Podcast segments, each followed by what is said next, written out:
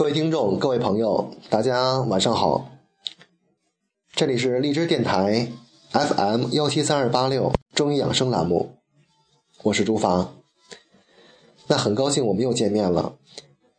今天呢是二零一五年二月二十七号。首先，竹发在这里给大家拜一个晚。上一期呢，我们学习的是《金匮真言论》，嗯，学了一点四季的阴阳。今天呢，我们来看一看五脏里边是是一个什么关系。好，我们先看个原文：故背为阳，阳中之阳，心也；背为阳，阳中之阴，肺也。所以啊，后背是属阳的，它是督脉走的地方。心脏呢，就是阳中之阳，而我们的肺呢，就是里边的阴。腑为阴，阴中之阴，肾也；腑为阴，阴中之阳，肝也；腑阴中之至阴，脾也。背属阳，那腹部就属阴。因为它是任脉走的地方，阴里边的阴呢就是肾脏，阴里边的阳呢就是肝脏，当然了，阴里边还有一个至阴，就是我们的脾。此节阴阳表里，内外雌雄相疏应也，故应天之阴阳也。所以啊，以上这些其实都是人体阴阳表里。哎，内外雌雄相互联系又相互对应的一个例子，所以也证明呢，嗯，人与自然界的阴阳是相对应的。帝曰：五脏应四时各有收受乎？岐伯曰：有。皇帝就说呀，五脏除了与四季相对应外，还有与其他相对应的事物在这里可以归纳的吗？岐伯就说啊，因为我们之前说过，《黄帝内经》啊，不单涉及到一个脏腑学说、阴阳学说，还会涉及的一个五行学说，在这里呢就有所体现。它按照东南西北中来说，比如东方对应的是青色。它是与肝来相通的，而肝的表象呢，要表现在眼睛，精气藏藏于肝，发病的这个表象啊，主要是表现在一个惊骇，就受到惊吓。从吃的上来说，呃，吃酸的东西有助于肝气的一个收敛。肝是属木的，啊，对应的草木。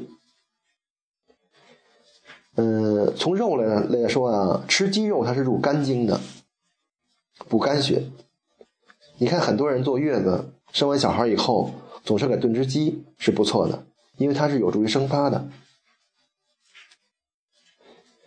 五谷里边啊，麦子它是反清最早的，所以吃面吃麦子，哎，对肝也很有好处，尤其是这些肝气虚、肝血弱的人。呃，在这里需要注意一下啊，荞麦跟小麦是相反的，荞麦是降肝火的，哎，这大家千万不要搞错。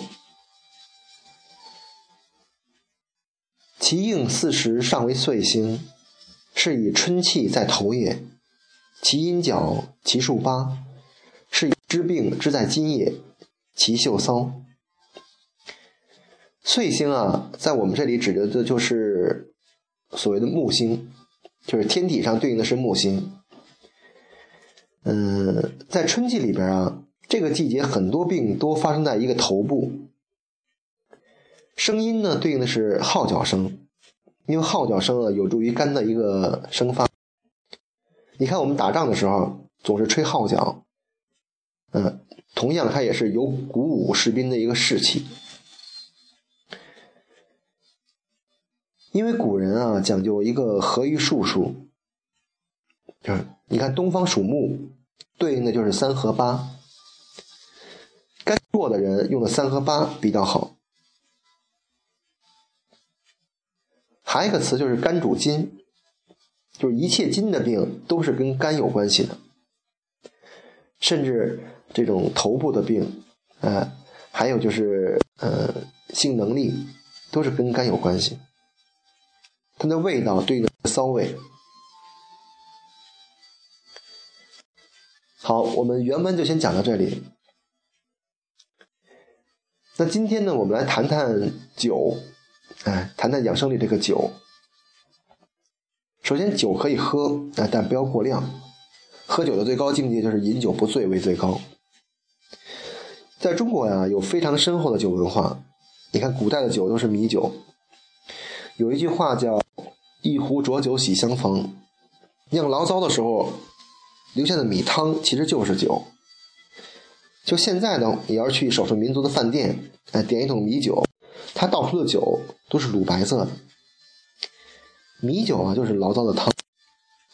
当然了，后来过滤技术提高以后，这个我们所说的浊酒就变成了红酒和酒了。嗯，也就是少数民族喝的酒。日本人啊，他用草木灰或者木炭再过滤以后，就变成了清酒。因为古代的酒啊，它浓度比较低，大概到了元末的元末明初的时候，人呃从人们从西方啊学会了一个蒸馏技术。嗯，酒精啊它比沸比水高，当你加热以后，酒精就先变成了气，呃再把这个气冷却一下，酒精又变成了液体，现在的白酒的雏形。当然了，酒是一个粮食的精华啊。它起到温热肝胆经络的一个作用，这也是我们所说的五行里边一个木生火的一个过程。嗯，喝酒呢，它也能胆子变大，啊，血气血气呃奋发。有的人喝酒以后啊，呃，性功能都有所提升。但是喝酒长此以往，它有可能会造成阳痿，甚至生出的孩子。也会容易出现畸形，因为从古至今例子很多啊。呃，你看李白、陶渊明的后代，多数都是又呆又傻。后来陶渊明自己写道啊，他说：“我为什么这么聪明，孩子又这么傻呢？”最后得出决裂，都是这个杯中之，就是太贪酒了。所以喝酒的时候，我们一定要注意，尤其是打算生小孩了，千万不要喝酒。嗯，在这里啊，对于酒的挑选上，我们还是应该先了解一下我们的传统自己的体质。嗯，不建议喝性质阴寒的啤酒。红酒啊，它是果肉酿的，而我们的米酒呢，是使用粮食酿。相比起来啊，五谷是种子，它更具有生命力。白酒呢是烈性酒，可以少喝多了就伤脾胃了。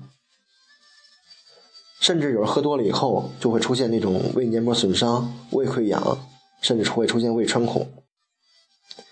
那我们建议喝什么酒呢？呃，喝一些黄酒、绍兴酒，啊，像女儿红、状元红这些呢，中国人的脾胃的。好，那今天我们就讲到这里，呃，也非常感谢你的收听。呃，如果你对我的节目喜欢的话，呃。也希望你能给我的节目点个赞。好，我们下期再会。